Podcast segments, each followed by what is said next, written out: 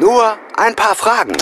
Nur weil ich Deutschland den deutschen Ausländer rausrufe, bin ich gleich ein Nazi? Nur weil ich nichts mit Schwulen zu tun haben will, bin ich gleich homophob? Nur weil ich gern zuerst an mich denke, bin ich gleich eine Egoistin? Nur weil ich sage, die Juden sind selber schuld, bin ich gleich ein Antisemit?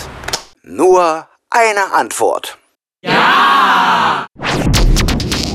It's Fritz.